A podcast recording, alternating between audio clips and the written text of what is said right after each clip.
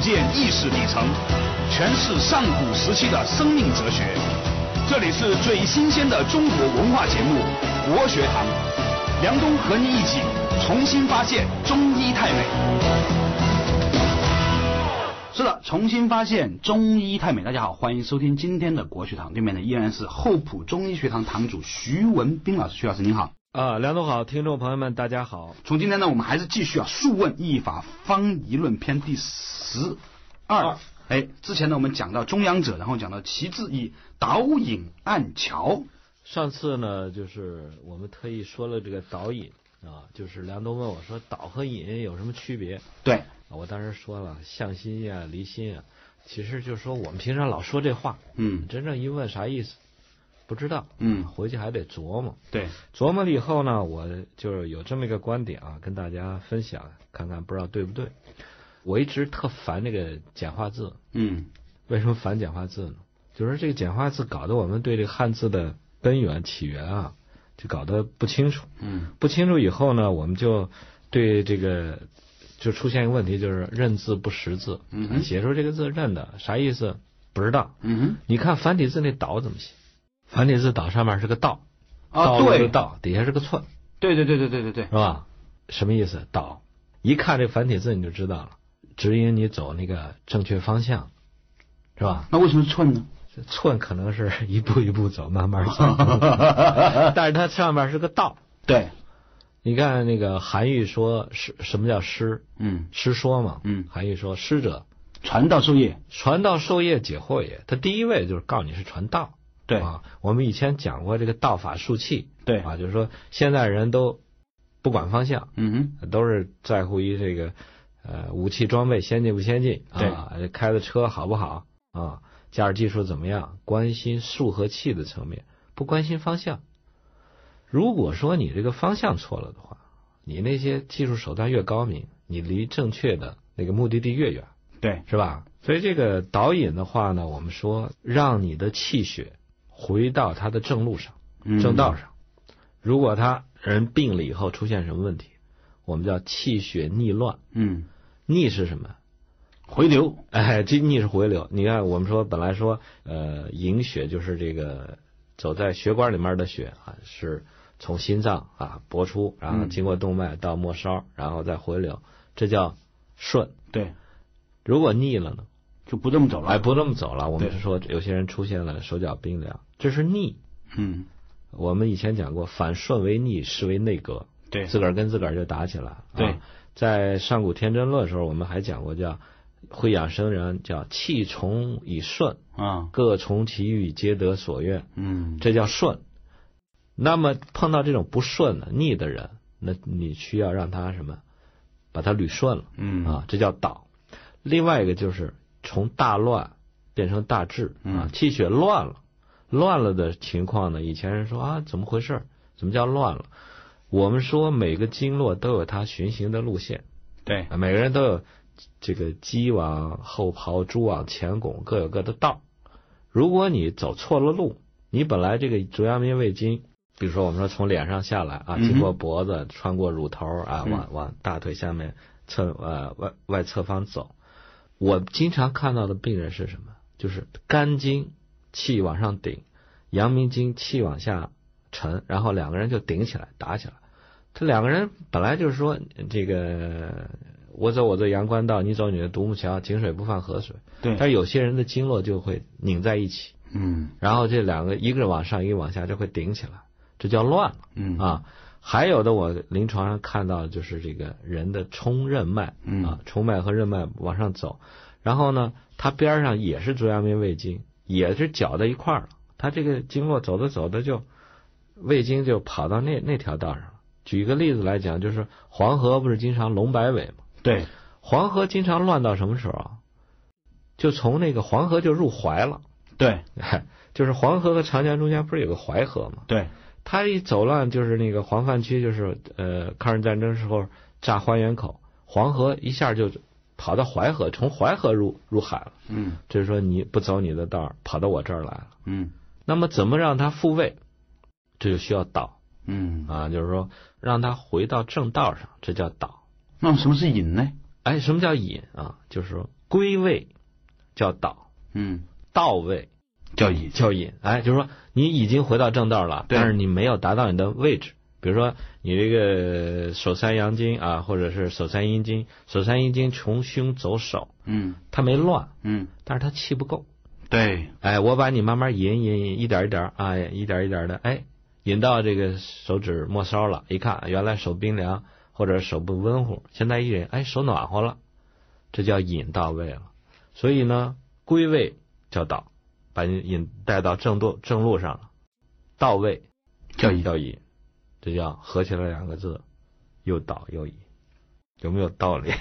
有道理。有道理。这个问题啊，我问过那个呃另外一位中医老师倪海厦老师，嗯，导和引，嗯他跟你的解释几乎是一样的。他是这样讲的，嗯，他说呢，导呢就是让这个方向对哎，啊，引呢是到那个点。哎，你看看，哎，倪海厦老师，我非常敬仰啊！我们那天也小聚了一下，，对对对，那老师气很盛啊，啊很多观点跟我们那个呃我还有红叶老师观点这是不谋而对，所以呢，我们我们对倪海厦老师的一个访问呢，即将在近期推出，敬请大家留意哈。好了，那上一期讲了导引暗桥，嗯，对啊，这个导引呢，就说到一个问题，就是说谁把它归到正道儿，嗯谁把它引到那一路上？我们现在说，如果自己无能为力的话，对我需要一个医生，对，我需要一个导师，对啊。你看古代这个不是古代啊，就是以前，就是演艺界拜师，他有引师，嗯有导师，还有督师，嗯还有代师嗯啊。相声里面叫引宝带嗯，啊，就是什么叫引师呢？谁把你引荐给我的？对，啊，就咱们俩结个缘，那么多人，为什么我咱们俩就碰上了？为什么我要教你？这这引荐人嗯很重要，嗯相当于现在北大不是校长、中学校长可以推荐，对，推荐呃推荐实名推荐实名推荐啊，那就看这个名分和这个利益是哪个翘得高了，是吧？你尊尊重自己的名声还是什么？这叫隐师。嗯，还有个就是那个保师，这个保师是干嘛的？你犯了错，连带责任。这个保师的作用是，呃，就相当于我们中医里面叫督师嗯啊，就监督一下。一方面我监督这个学生嗯，要好好学，另外呢，我要监督这个老师好好教啊好好教啊啊，相当于教务处这么个角色。还有呢，叫代师。如果你拜的老师年事已高，或者是中间有什么变故，没有把你的学业给你弄完，那么老师会委派一个他认可的人，继续把你的学业给你带完。相当于你看你你拜邓邓老为师，对啊，有邓老就指指定广东省中医学那个院的副院长杨志明老师啊，做我的引这叫代师，代师，对，啊叫代入门带我入门啊，所以这个我们平常学习啊，嗯。希望有这么个导师啊、引师啊、带师啊，呃，来就是把我们又带上正路，嗯。又带到位，嗯。啊，这叫导引。那么对身体来讲，谁来做这个事儿？按摩师啊，导引师，导引和按桥区别就在这儿，导引是求医不如求己，对，哦，按桥是求求别人。哦，就是一个是自，一个是自求多福，哎一个呢是寻求外力。寻求外力。稍事休息一下，马上继续回来。国学堂，不扭曲，不变形，知道自己是谁，从哪里来，到哪里去。上古时期的生命智慧，《黄帝内经》帮您轻轻松松活到一百二十岁。重新发现中医太美，继续回来到国学堂，仍然是和厚朴中医学堂堂主徐文斌老师啊聊到这个问题。复习一下上一周的时候呢，讲到那个话题叫导引暗桥。其实我到上次上一周的时候呢，我就随便问了一句：导引和暗桥什么区别？导和引又有什么区别？今天呢，我觉得是一个比较让我就觉得幸福的一个答案了 啊。这个而且呢，刚才那个徐老师也特别讲到啊，导引呢是自求多福的，暗桥呢是要在寻求外力的。嗯，对，这我们上次节目也说了，就是说这个广播体操和我们的就传统的中国功夫的区别在哪儿？广播体操是用意，嗯是吧？我怎么动啊？的指挥的是什么？随意击。嗯我们传统的内家的这些功法，包括导引，它是忘我，嗯忘的什么呀？忘掉你后天灌输给你那个意识。嗯就说你别在那儿动，别在那儿想动哪儿就动哪儿。那你把这个我忘了以后，谁出现了？本我，本我，就那个先天赋予你那个本神出现了。他是在干嘛？他是我们伟大的导师。对，他是真是天赋的那种正确的，而且是有能量的那个什么什么什么对，啊。他会把你的气血的逆乱、逆嗯给弄顺了，嗯乱给扶正了，嗯这叫他在道。嗯。而且当你那么做的时候呢，你练功要站桩，站桩叫蓄气，嗯。蓄气是为了引气做一个准备，就好像你水库三峡水库蓄水嗯。是吧？蓄水的目的是为了发电，就为了那个气歘的一放一下，这个飞流直下是吧？它是由势变成一个气，而且你站桩的那个过程，就从自己就是念头分起啊，就是整天那想的乱七八糟的事情，身体不由自主的乱动，最后归到静啊，归到忘我，归到了那个活在当下。呃，他就站着站着好像自个儿没了那种感觉。嗯这时候呢，正是那个意不就是不怕念起，就怕觉迟嘛。就是说念头纷纷乱乱的起一个灭一个，起一个灭一个，你不要管它。嗯慢慢的，就那个真正的那个力量，或者真正的那个信息，或者真正的那个指引，带你走路的那个人就出现了。嗯那个人出现就会，他首先拨乱反正嗯啊，就把你这么多年瞎折腾啊，破坏自己，把自己搞得拧巴扭曲的那些经络气血，慢慢的扶正。这时候人在站桩之后就会出现一些知觉或者叫感觉。一个觉是什么？觉得有些地方突然觉得一种酸麻胀痛，有的地方痒有的地方觉得发凉对，啊，有的人站着不由自主要流眼泪，哎我就是哎，我每次都是哎。不可理解是吧？对啊，不可理解是你的意识不可理解，是吧？哎，我是专门想问一下，流眼泪是什么原因？流眼泪，一个是出寒气啊我们说这个提气呀、就是流鼻涕、流眼泪，本身也是一个出寒气、出寒性的液体的一个过程。另外一个流眼泪，就是你曾经悲过、曾经伤过、曾经哀过，但是你靠后天那个意志压迫着自己，强制自己不要流泪啊。男儿有泪不轻弹啊，咱们就不流。但是它是本能自然的该流啊，但是你把它压制住了。当你站桩忘我以后，就是压制你那个力量，人为的作伪的那个力量没有的时候，这时候它宣泄出来了。哦宣泄出来以后呢，你会觉得你以前有一个耿耿于怀、忘不了的事情，当时让人觉得释然，释然就觉得哎，我怎么跟这事儿不较劲了？我原来那么恨一个人，现在看了他也没什么那种恨的感觉了。这是一种我们就讲的气和物质的一种平衡。谁来完成这个事儿？本我，somebody，somebody，就是我们说的精气神的那个神。啊，所以这个导引背后驱动你做那些奇奇怪怪动作的那个什么什么什么，它是你的本神。我记得我们我上大学的时候，我们有些同学也练这些传统的武术。我们宿舍有个老五，上次说我们宿舍老七，嗯 老七就说那个鼓楼医院号脉那个。一个人做节目之后啊，所有的亲戚朋友 都会把他拿出来吧。不是，我觉得上大学啊，一部分学问是在学校跟老师学，嗯一大部分包括做人处事、大的学问是和同学学的，是，所以同学太重要。对而且更为重要是一屋那几哥儿几个，对，我们的一个一个十几平米一个屋住了七个大小伙子阳气太足。子，阳阳气足到什么程度？冬天不觉得热，我们宿舍没有空调，没有风扇，冬天不觉得热呃不是夏天，啊？为什么为什么阳气足夏天不觉得热呢？这个阳气足，它可以推动两个功能，一个是制热功能，大家都知道阳气足啊，我这个冬天不觉得冷。对，阳气足的还有一个表现是夏天是不觉得热的，它还有个制冷系统呢。氟利昂 就把那个肾经发动以后，哎，夏天你看这个人那个阳气不足的人，一到夏天是什么？手心热、烦躁阳气很足是很静、很静的人，但是你要跟他打架，那劲儿可可大了。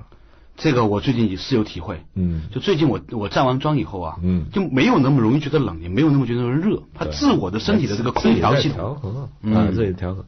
所以这个我觉得，我现在录取员工啊，招生有一个，我就专门要了解一下，您上的是函授，还是什么自考，还是这个走读大学，还是大专还是本科，还还是这个这个，我就是想了解一点，就是说你的同学对你影响有多大。所以这个同学啊，我觉得非常重要。我的这些同学对我都有影响。我们宿舍老五，他上上大学的时候就练那个五禽戏，他是有老师，但是也等于就是老师给介绍了一下，嗯他就看一本书练。那本书我到现在名字还记得，他叫《自发五禽戏动功》。自发，嗯，什么叫自发？自发嘛，跟自觉不一样，是吧？由自觉状态到自发状态嘛，哎，你看，就是我说的，当你入境站桩到一定程度时候，这个人会自动打出一套拳来，那个动作就是五禽戏，哦，他不是人教的，他自个儿就打出来了。我专门啊，就是他们现在练功，就是我们宿舍我们学校有个操场嘛，一到晚上他们到那操场上就站桩啊练，我就好奇，那会儿我不信气功嘛，啊，我也不信气，我就看他们好玩儿，我就跟我们宿舍老五去去。哎呦，待会儿这个人就打起来了，就是自个儿就打起那个拳来了，就是虎、猿、熊、鹤，这个猴猴一套打下来，而且他那种状态是无意识状态，那个眼睛是迷离状态。啊，虎上身，猴上身，基本上是这样嘛，是吧？所以说这些东西，体操和那个五禽戏或者是内家拳的区别在哪儿？他是用自己的本能神明在动，不是你那个傻帽意识在动。会不会有危险呢？哎，收不住就是危险。真的，我是觉得哈，而且呢，我们当时他练的时候都是我们那时候十八九二十岁嘛，那会儿身无疾病啊，对气气脉还比较通。我现在觉得可怕一点就是，古代人是先治病，后修身，对，是吧？你看陶弘景讲了，他说：“夫道学备啊，欲先呃欲修成道，必先趋吉。”嗯，意思就是说，您一身毛病的时候，气血是逆乱的时候，你那会儿就是说去非要去想到悟到那看到真景啊，就是得到那种什么大小周天或者是什么什么境界，那会儿很容易什么走火入魔，走火入魔。什么叫走火入魔？就是说气血走的不是正道，你身体还有一种邪恶的力量在推动着你，这时候呢，你非常容易出偏。所以很多人练气功把自己练废了，练惨了，这就需要注意。所以练功呢，最好是还需要有老师的护持。嗯当你出片的时候，老师马上给你纠偏嗯啊。这也是说自导自引不行的时候呢，需要有一个人来帮你去按桥。对，所以我说，呃，这个导引背后的这个力量呢，就是我们天赋的那种本能，大家要珍珍惜它，重视它，最好是能把它利用起来，让他呢维护自己，这是最好的。嗯嗯，到底该如何维护呢？稍微休息，马上继续回来。每周六周日晚十一点到十二点，梁冬和您一起打通身体奇经八脉，探讨上古时期的生命哲学。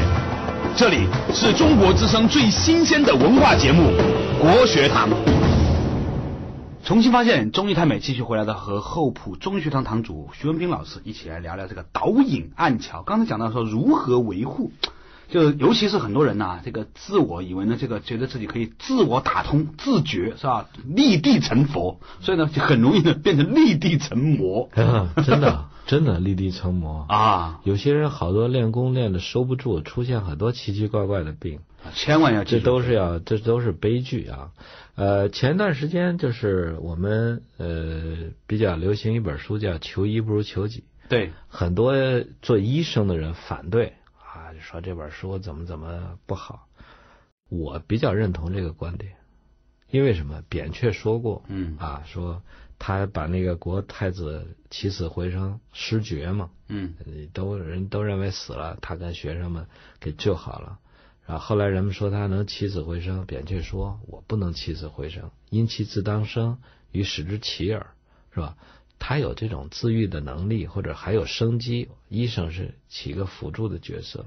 所以从人体这个呃康复、自愈或者治疗疾病上来讲，如果人的这个自愈功能没有了，纵你医生有天大的本事，你也没有办法。所以从求医不如求己这个口号，我觉得是对的。而且我本人跟那个写这本书那中里巴人叫郑郑福忠先生啊，我们也是很好的朋友。我后不一期开课，我还专门。请郑福忠，嗯啊，来给我们这个学生讲课啊。很多人还说，就是啊，他们这个不是医生，或者是没有什么行医资格，为什么能给人治病？我是这么说，郑先生是一个练家子，嗯，他是祖传的练这个八卦掌和太极拳的，他就是能够悟到这个经络气血的这种走势走势啊，或者经停。经络气血经停的地方，就是我们说那个穴位。嗯啊，我给外国学生站嘛啊，我说这这就是 station 啊，就这儿停一下啊，你在这儿抓的比较好抓。所以这个他本身对这种就是武术和气功的这种修行和锻炼，其实就是学中医的最好的入门的门径。嗯，包括我们现在想学中医，我的学生，我的第一件事，我说去修身，嗯，去站桩。自己站桩出现了很多奇奇怪怪的症状以后，让老师再帮你一下，就是让从自修变为什么被人修啊，是吧？这样的话纠正过来以后呢，人会对啊自己就产生了很多这种敏感啊，也恢复了知觉。嗯，我以前有过有一个法国学生嘛，他站完桩以后，他感觉是什么？他说我以前啊打篮球跟人传球，老是篮球砸到我眼镜上，我才伸手。反应迟钝，嗯啊，这就是我们说这个魄力，嗯不足。就同时一杯水被人烫一下，最快收回手那个人魄力就足，嗯啊，反应就快。但是他自从站桩以后，他眼镜一一副也没睡过，为什么呢？哎，这就是我们说恢复了他的那种魄力，哦，就是天赋那种本能的那种反应，对，是吧？还有人修炼到一定更高境界，什么？咵，我拿个锥子扎你眼睛，我眼皮都不眨。这就是什么？这就是定力，哎，这就是定力了。就是我们说那个真人叫提切天地，把握阴阳啊。到了圣人和这个贤人，就是顺应阴阳，逆从阴阳，这是更高的一个境界了。这还有人就是古代说人说射箭嘛，你能够在在平地上射一箭，那我在千仞的高山上搭一个木板，你站上去，你再射箭。这就是我们说对人的心神的一种，从让它发挥作用，最后到顺应它，最后到收敛它，呃，把握它。嗯，这就是不同的修行的层次。那做普通人来讲呢，就是说我建议大家都去先静一静啊，体会一下自己，恢复一下知觉啊。这就是在有意识的呢，跟老师去学一些这些太极拳、形意拳或者五禽戏的这些姿势。就有助于自己身体的恢复。嗯，我觉得跟老师很重要。然后呢，健身要比健体要重要。嗯，这就是我们的对这个居于中央湿地啊，我们这些人容易得这种尾绝寒热的人最好的一种修行的方法。对，啊，就就补充一句哈，嗯，我前两天看这个《尊生八千》啊，嗯嗯，它里面专门讲到了这个。导引暗桥的，尤其是导引术的时间问题。嗯，好，比如说在冬天的时候，如何用你的你应该是哪几个动作，哪几个怎么搓，怎么喝，怎么喝，然后呢，怎么怎么这个动作怎么扭曲变形？这不当然是这么说的，就是说，然后呢就可以把那个气血引到哪里去补肾精。啊，夏天怎么怎么样，是吧？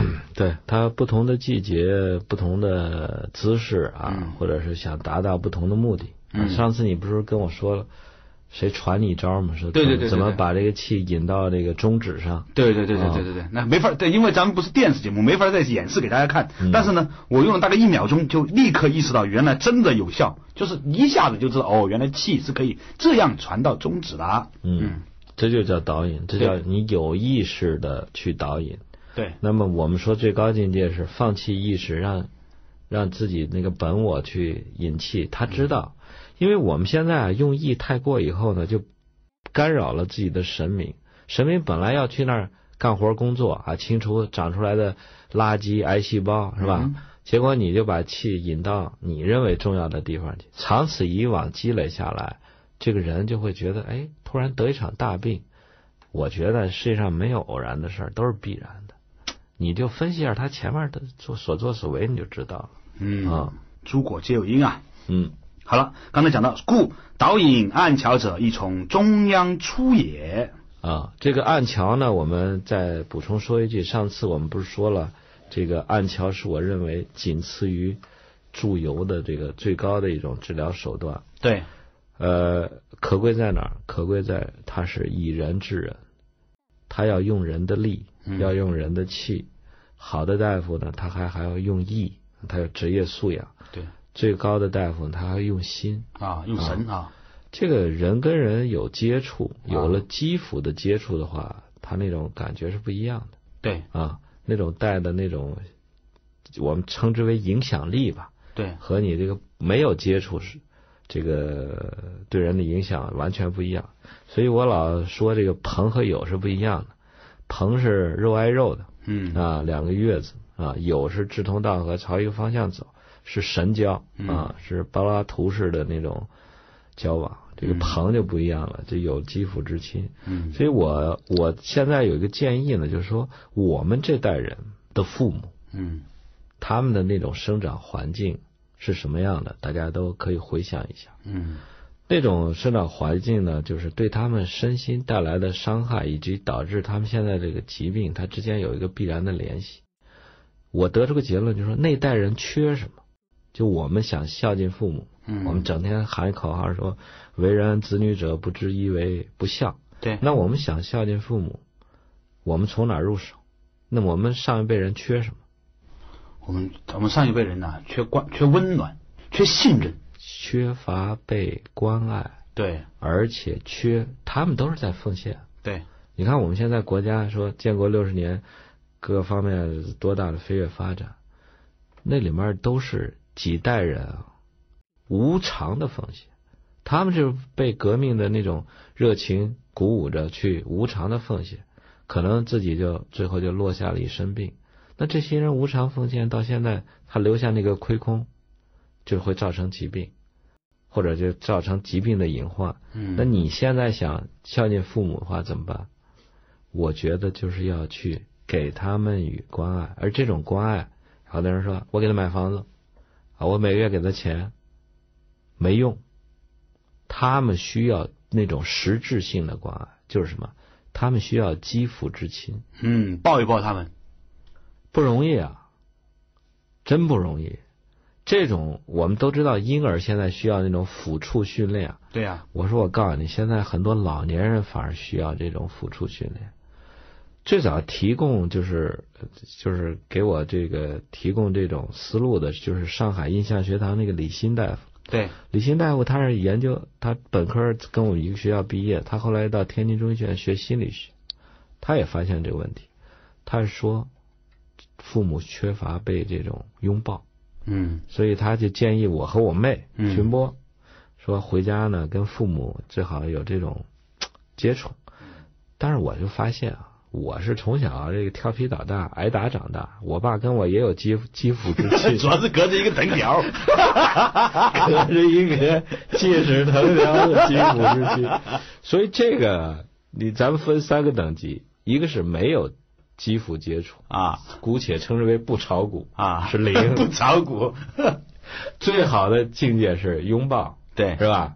这是正面，啊，那个挨打是比零还坏，他他妈是负面接触，所以我当时就 对，那这个徐老师是怎么跟他的父亲负面接触的呢？稍微稍微休息，马上继续回来。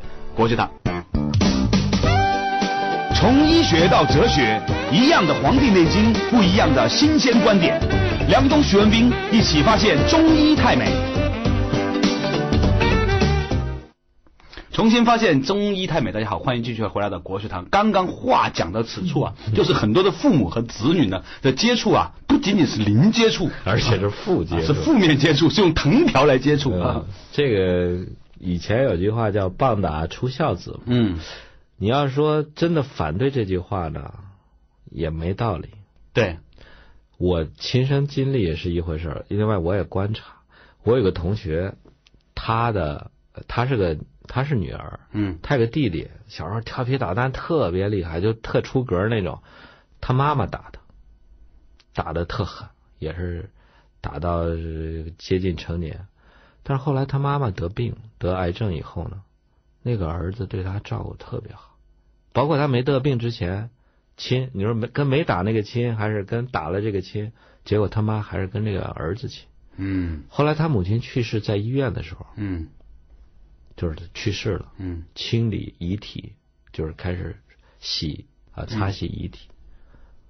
那个就是我那个同学，可能就稍微有点忧郁，嗯可是那个儿子就是没有一点隔阂，就没有那那种什么啊，这是已经是怎么怎么遗体了尸体了。这就是说，他这个中国人这个这个棍棒底下出孝子，他有他背后有一种东西啊，血亲怎么打也打不散。嗯，但是也有打得反目成仇的。对但是我个人的观点就是说，老一辈人缺乏这种肌肤之亲的话，你要去慢慢的去融化它、改变它，然后呢，你能够收到一种更好的效果嗯，我前段时间看那个 Discovery 啊，它有一个纪录片，啊他讲什么呢？他说他偷拍和记录了，包括就是从暗中啊去拍了很多那种服务员，他们统计下来呢，就说如果这个客，比如说餐厅服务员和这个客户有一个身体接触，比如手的接触啊什么的，他拿到的小费的比例要比没有接触的高。哎，你看看，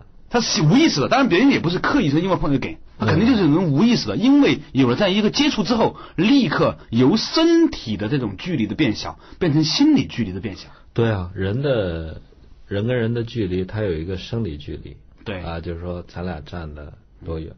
当然，这个距离越就是越关系越好，这个距离呢就是越近。嗯，最后到了就是零距离，那就是朋了嘛。对，另外，这个服务员跟你就是能不能拿到小费啊？你嗯观察一下，他跟你他接不接你的眼神？嗯我到任何一个地方，餐厅也好，服务这个饭馆或者到住宾馆也好，我就发现，体现一个这个这种服务机构的服务水平和管理水平，就是那些所有的人员，包括那个这拖地的那个人或者是前台人，他接不接你的眼神？好多地方是服务差人，他躲你。还有就恶狠狠瞪你一眼，意思是说你怎么这么事儿啊？让你不敢跟他接触，你都吓得你就灰溜溜的，你都躲。好的服务都是迎接，眼眼神中流露是说 “May I help you？” 嗯啊，你有什么事儿吗？我可以什么帮你吗？嗯这种眼神不用躯体接触，你也愿意多给他小费，嗯，是吧？大家其实都不差几块钱，差的是一种心理的感觉嘛。对接现审啊，现在嗯接，对，所以呢，刚才呢就讲到了导引暗桥，这是一个大学问啊。以后呢，我们再专门找一个时间呢，再深入聊哈。嗯那故导引暗桥者，亦从中央出也。嗯，这就是说，呃，我们说一法方一论了。一法方一论，呃，主要介绍了几种不同的治法。东方出砭砭石，对啊，南方出微针，啊，西方出毒药。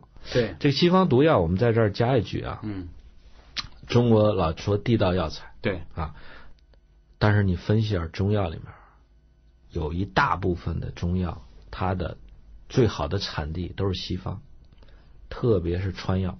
对，父子嘛，这个我们现在开药什么川黄连、川厚朴、啊川贝川芎啊，川你说那个川弓是川胸，啊。草字头一个弓箭的弓，啊，对不起啊，川芎 那个字叫胸啊。胸，呃，它的本名叫胸穷，对。呃，这四川出最好，为什么？西方挺怪的，这个一从西方来，故毒药者一从西方来。你刚才说那附子，嗯，就四川江江油嘛啊，江油出的附子。附子呢，现在就是自打扶阳派这个呃逐渐文明以后，这附子也就被大家所熟知了。这个急救、回阳救逆离不开这个药，但是现在的这种就是医疗条件所限，他给你附子的用量，药典上就规定十九克九克，九克啊啊！我说十克还犯犯法了，嗯所以搞得现在医生们都不敢用，不敢用的意思是什么？就是很多人能被救过来，最后就是白白的就送命，很可惜的一件事情。所以现在是中药使用这个药的话呢，就很多不好说的东西。呃，我刚才说这个毒药者从西方来，还有一个就是你发现没有，中药里面很多的中药并不产自中国。是吗？嘿，你看所有带什么胡啊、番呐、这些药，柴胡。不是那个胡。啊。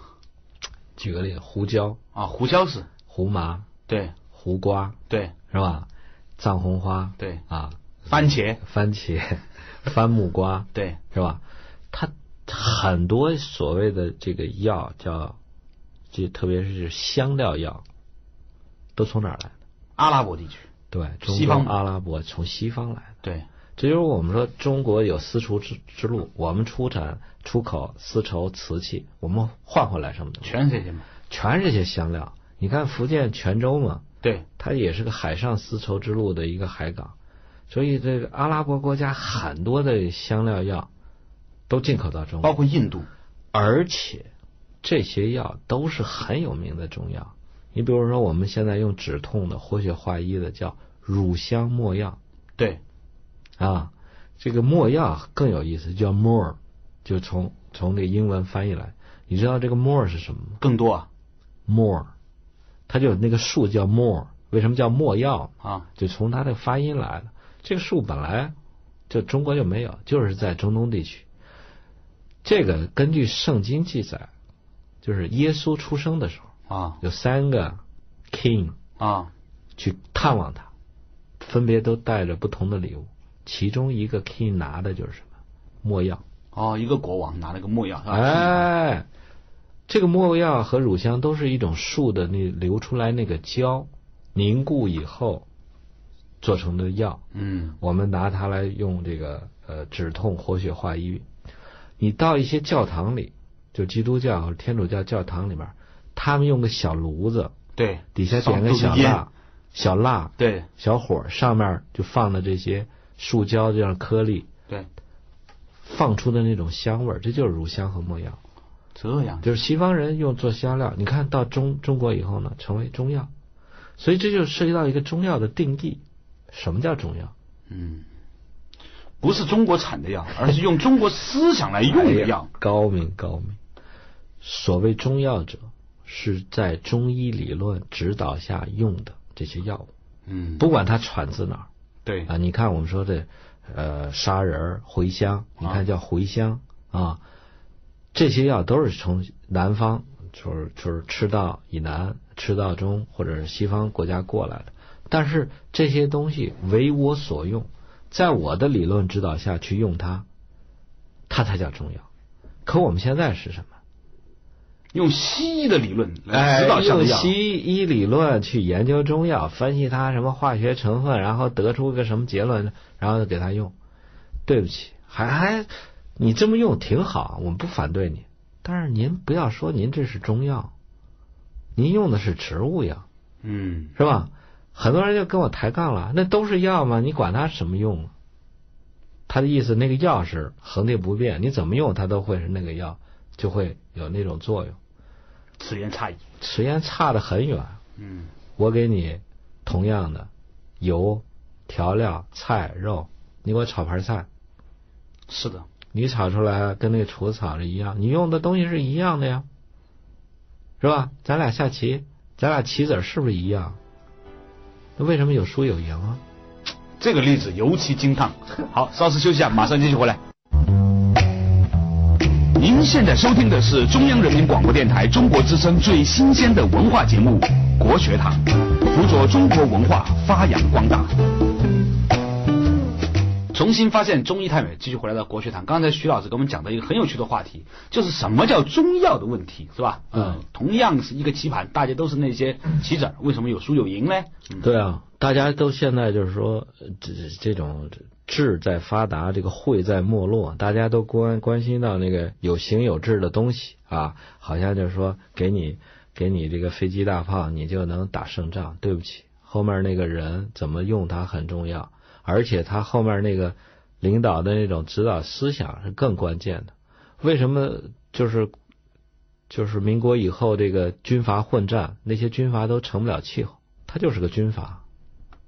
嗯，他们没有站在国家的角度去看问题。你看看，他他不是政治家，对，阎锡山就站在山西的角度看问题，是吧？陈炯明是站在广东的角度看问题。他不是政治家。嗯，哎，他这就是什么？他就好像就是，哎，我这个仗打得很好，枪枪法也不错。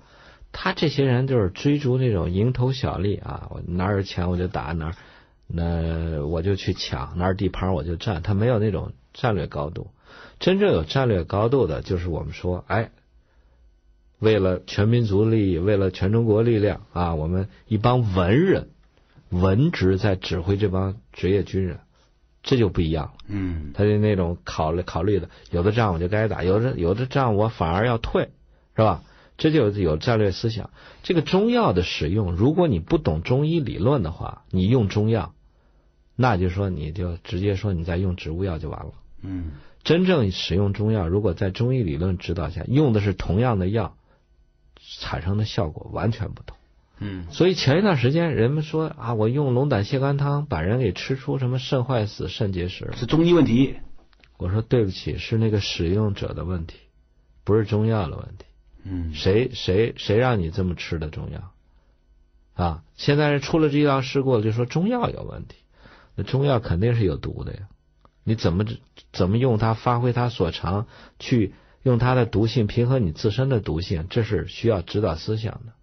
现代人就是光研究中药啊，而且用那所谓的现代科学理论研究中药，最后把人吃坏了，最后骂中医。在日本表现的尤其典型。日本人很喜欢汉方，对他能够把《伤寒论》所有的条文、所有的方子用量都研究到了极致啊，《伤寒论》有多少个字儿他都知道。但这都是什么？局就是只见树木，这只见树木不见森林。这种研究方法都是什么？就是那种所谓的啊，现在的这个科学科学的方法。他研究，比如说一场足球比赛，阿根廷队得世界杯了。他就说最后一场比赛谁踢的，谁射的门啊？马拉多纳射的门。马拉多纳拿哪个脚射的门啊？左脚。然后触球点是左脚大拇指。然后他就开始研究那个左脚那大拇指，这是他研究方法。中药治病了吧？你比如说我们用白虎汤退烧了，很多这个所谓的西医啊或者科学家去研究白虎汤有什么东西，石膏、粳米，研究半天这怎么能抗病毒呢？能抗感染呢？他研究不了，他思维方法本身就错了，所以用这种方法去搞中医，把中医都搞坏了。是在日本出现了几起用汉方出现大规模的肝损害的这种医疗的事故，嗯，就是用小柴胡汤，他们把小柴胡汤制成那种非常好的制剂啊，就跟那个雀巢咖啡似的，即冲即饮，技术很高明，但是他不知道小柴胡汤的使用的那些禁忌症，他。只要是肝炎，都给人用小柴胡汤。他不管虚实寒热，他只要说你符合这个往来寒热、心烦喜忧、默默不欲饮食啊，这这他就给你用小柴胡汤，就把好多人吃的肝的纤维化、肝硬化、肝坏死，最后搞得那个制药厂最后倒闭。说这些人不研不分析自个儿对中医理论没掌握、不精通，他就说什么中药有害。这就是我们现在犯的极大很多所谓的这个药一说，我们搞的是现代中药。我说您不要这么搞了，您说您搞植物药就对了啊！您不懂中医理论搞中药，那是您在是人祸，不是药祸。在这个事情上啊，产业界有个非常有意思的故事。嗯，这个 IBM 啊，以前呢就是卖电脑的，嗯后来他为什么把电脑卖给联想不干了呢？因为人家干的是 Total Solution，他卖的是解决方案。哦，它叫整合是吧？对，解决方案就是说，嗯谁生产的什么设备，我也可以自己做，也可以买外面的。嗯这系统集成，用 Intel 的，用联想的，嗯用什么 Cisco 的，嗯什么东西。哦对对对但是呢，最后怎么解决你的问题？嗯所以它变成了这个公司后来他他收了一家财务管，好像是毕马不不是不不是哪一家公司来着？卖思想。对，就卖思想去了。嗯那么这就是那他实际上 IBM 它从此完成它一个有意思的转型嗯，啊，他就不再看这个技术法，他看道德层面。所以他们老说这个中药，那我其实告诉大家，中医离开中药是照样可以生生存的。对，因为我可以不就跟高手最后就是比武一样，你用你的什么龙泉剑，我用我的青冥剑，大家都都关注那个剑怎么样，没没必要，拿个草棍我也能治好病，是吧？我不用针，我弄指头也行。嗯所以这个中药不重要，中药使用药背后那个思想很重要。对，最早呃就是上个世纪反中医流传一句话叫“废医存药”嘛，对，说中药是有效的，中医是没用的。我们把中药保留下来就完了，可以啊。你把厨子都杀了，你把那个菜都保留下来，你做吧，嗯，是吧？你做、有道理啊你给我做盘菜。有道理呀、啊。说到此处呢，呃，徐老师，我有个技术问题想问一下你啊。就有一天晚上，我夜读《本草纲目》，然后呢，就看到他什么东西都可以用药了，是吧？作为药，饭也是可以一一味药，这个呃人上的这个头发也是一味药。其中讲到了一味药叫人中黄，嗯，什么东西叫人中黄呢？我跟你讲过，我忘了，又忘了。我我就好是不是这个也不是人结石了不是，他是把甘草啊？放到一个竹筒里面，对，然后放到粪坑里去浸，它有时间限制吗？我看到好像说冬天什么时候进，对对对春天什么时候出是吧？就是得腐气啊，哦就是那个腐臭之气。它是治疗那种我说了，就是大肠杆菌已经全部被干掉，吃什么拉什么。有的有这么笑话，挺挺挺挺挺恶心，但是有道理。嗯他说有个有个病人说，大夫，我吃什么拉什么，我吃苹果拉苹果，我吃米饭拉米饭。你知道大夫说一句什么话？你拉什么再吃什么吧？那你只能吃屎了，是吧？吃屎就拉屎嘛。说的话很糙，但是呢，就是说利用这种腐臭的发酵的东西，去培养人体那些有益菌，嗯他是有道理。你说这个人中黄，就是说这个东西。啊，所以说，西方毒药啊嗯，北方用艾灸，中央者其实是最高明的导引暗桥。他说，导引暗桥一种，我觉得中中国如果将来说对人类最大贡献的话，那就是说这个导引和暗桥的技术。嗯可是呢，现在都把不把它当成个治疗手段，一说我是保健的，不对，真正的导引和暗桥是能治病，而且是能治大病的。而且吧，现在暗桥呢比较被大家看得到，嗯因为暗桥呢可以收费嘛，服务嘛，是吧？嗯嗯导引呢你得自己弄，但没法收费，所以呢导引呢就比较没落了。导引的话，你可以不是收费，你可以教他，你可以减，哎，教让一个老师好好带你。我我的很多病人被我治治好了以后，我说去跟那个我们学堂不是请了一位马老师马世奇老师教形意拳，我说你以后就跟马老师去站桩，你以后就可以保证你不会再来找我看病嗯啊。马老师那六十多岁了，没吃过药，没住过院，对是吧？我试过推过他一次，那次哇弹开是吧？推不动。他身上有股气，对，他那种气其实人人都有，只不过他有一种特定的方法，他把那气聚到一块儿，哎，这是本事。他是怎么聚的嘞？嘿，这就是导引啊，聚精会神嘛。站桩的时候其实就是聚气、收心、收神的一个过程嗯啊。你打他的时候，真正聚气的人啊，他我我好像跟你说过，他一只鸟落在他身上，嗯，然后他飞不走。你知道为什么飞不走吗？为什么呢？那个脚鸟要飞，它要蹬一下吧。对对对，对当你要蹬它的时候，它那儿塌一下就软了，就是你一脚踏空，那个鸟儿一蹬，一鸟软了一鸟脚踏空，一鸟脚一蹬踏空，飞不起来，再一打还飞不起来。练功的练到一定程度，它叫听劲儿。那很敏感了哈。什么叫听劲儿？嗯这就相当于我说那个视察的那个视，嗯眼睛是闭着的，听那个劲儿。你你你你你你一拳头打过来，你的力量是怎么走的？他本能有一种反应，就把你拆解掉嗯啊！这是就是马老师说呢，就是站桩站到一定程度，他叫练出神明。什么叫神明？就那个本我的感觉。就我刚才说那个法国那个学生，哎，在接篮球不不会砸烂眼镜的那种感觉。还有我的学生说站桩挺有意思，他说我现在站桩以后，我能听出来谁在跟我说假话。一模一样。哎，徐老师，最近呢、我我发现我我长出一种能力，我以为是那什么，就是有 一个一个人如果刚我下说假话好吧，我一眼一看，有的时候都不看，你不看你我都知道他在说说他在说谎，哎，你知道他在说谎。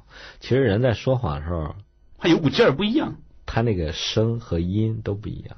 对，啊，这些东西你说拿理性分析，他哪个什么打嗝了、打磕巴了，他说那话的时候什么脸红、心跳、出汗了，这是你完全从实证的感这个研究上去说他说假话，嗯，真正是一种感。你练出神明了以后，你能知道啊，这人在说假话。而且你练出神明以后，有些人你不爱搭理，有些人你愿意跟他亲近。嗯，这时候你就说什么叫同气相求？你的正气足了以后，你对那些身上带有邪气、邪念的人，你就有点退避三舍。所以你要你要真正的洞察一个人呢，很简单，看他经常接触的三个人、五个人，就知道。有个人说过吗？说什么评？评价一个男人，就啊看一个，一个是看他娶什么样老婆，第二看他怎么死，怎么死？